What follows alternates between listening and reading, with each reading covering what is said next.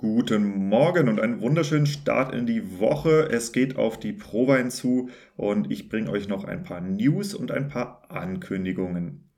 Nach zwei Jahren Zwangspause findet am 14. Juni wieder das DWI Forum Export im DLR Oppenheim statt.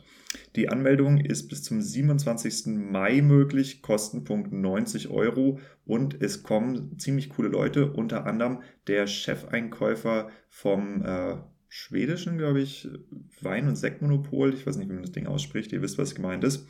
Sehr, sehr spannender Tag. Dann am 1. und 2. Juni, Juno 2022, äh, findet das Fränkische Weintourismus-Symposium in Iphofen statt. Kostenpunkt 50 Euro. Anmeldung nimmt bis zum spätestens 20. Mai das, äh, was auch immer in Iphofen, wo es stattfindet, an. Die Landwirtschaftskammer in Rheinland-Pfalz informiert über ein Seminar der Agrarsozialen Gesellschaft e.V.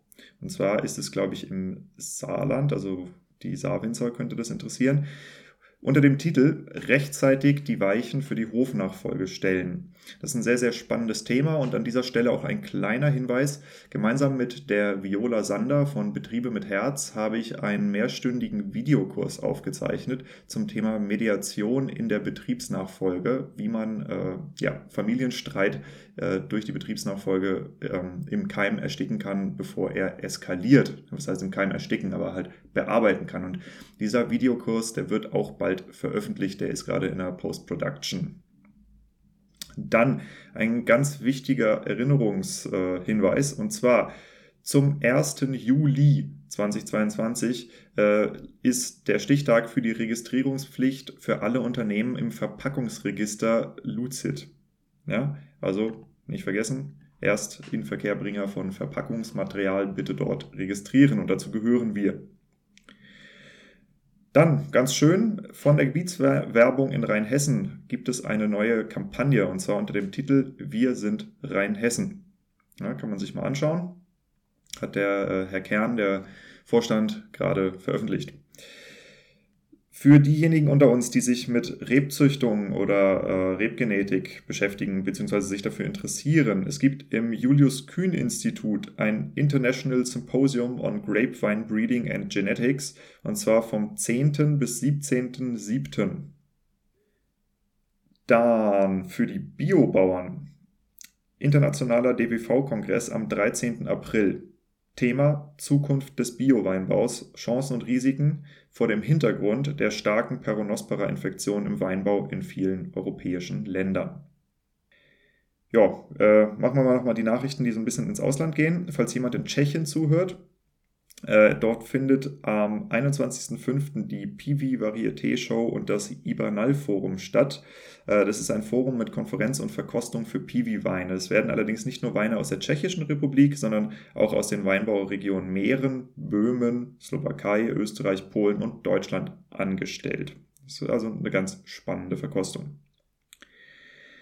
Ähm, der Winzer aus Österreich berichtet, ähm, in der Stadt Philippi im Nordwesten Griechenlands fanden Archäologen von der Aristoteles-Universität Reste von Traubenkernen und Trester, die auf ein Alter von 4300 Jahren datiert werden konnten. Den internationalen Medienberichten zufolge ist dies damit der älteste Nachweis von Weinkonsum in Europa.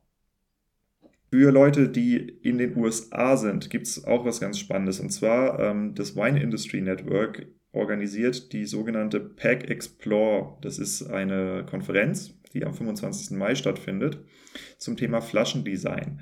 Ähm, und der Hintergrund ist folgender.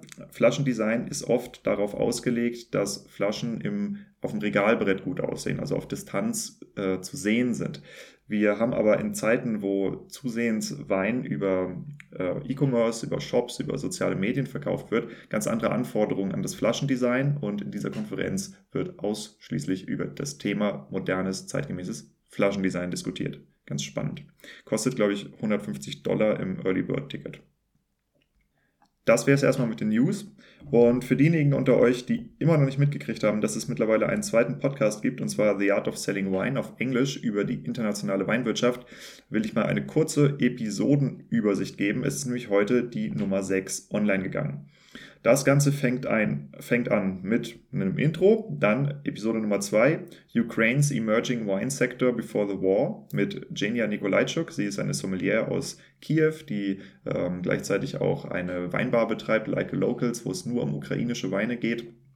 Und mit ihr habe ich über den äh, aufsteigenden ukrainischen Weinmarkt gesprochen. Sehr, sehr spannend. Dann als nächstes, ähm, ja, wie es ist, mit einem Campervan durchs Bordeaux zu fahren und Podcast zu produzieren. Das ist eine ganz witzige Episode.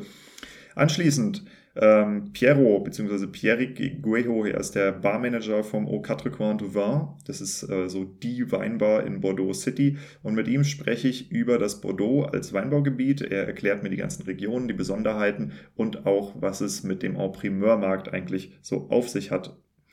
Danach geht es weiter mit How to Amaze Wine Tourists with Elodie Journel. Sie ähm, betreibt Bordeaux with Elodie, also sie hat sich darauf spezialisiert, wohlhabende amerikanische Touristen durch französische Bordeaux zu führen. Und mit ihr spreche ich sehr, sehr intensiv darüber, wie man als Weingut sein Angebot für Tourguides optimieren kann. Ja, also wenn man halt Business haben möchte, wo Tourguides, die sich darauf spezialisieren, diese Touristen anzusprechen oder online halt auch zu akquirieren, äh, wie man für die das Angebot so gestaltet, dass die ihre Touren in dein Weingut reinbringen. Ja, das ist eine sehr, sehr spannende Episode. Und jetzt gerade am Freitag rausgekommen, ähm, Ives Open Science, Cutting Edge Wine Research with Julian Dumerc.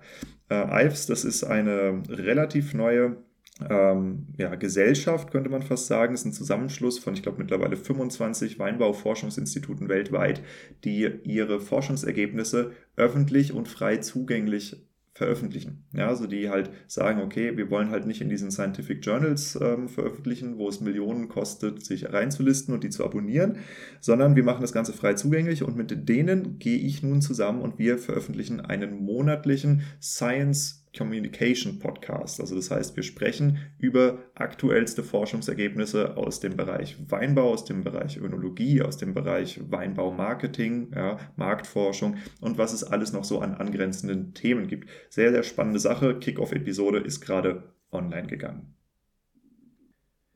Dann möchte ich noch einen, einen großen Dank loswerden, und zwar an die Seminarteilnehmer von dem Seminar, das letzte Woche stattgefunden hat, wie kleine und mittlere Familienweingüter dem Preisvergleich entkommen können. Wir waren zwölf Leute, richtig kuschelig und richtig angenehmes Seminar. Und danach die Weinbar hat, glaube ich, bis zehn nach elf noch stattgefunden. Also wir saßen fast drei Stunden zusammen und haben uns äh, vom Kleinstbetrieb, ein paar A, bis zum Großbetrieb über 100 Hektar über Weinmarketing ausgetauscht und dabei ein oder zwei oder glaube ich auch drei Gläschen Wein getrunken teilweise. Hat sehr, sehr viel Spaß gemacht. Insofern hat mich extrem gefreut, dass ihr alle da wart.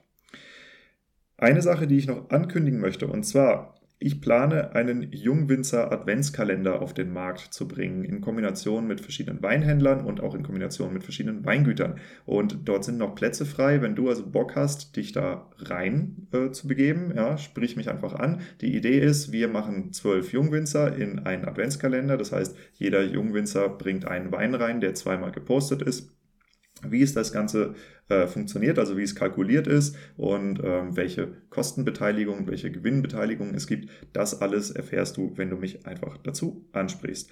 Und jetzt würde ich sagen, man sieht sich auf der Prowein.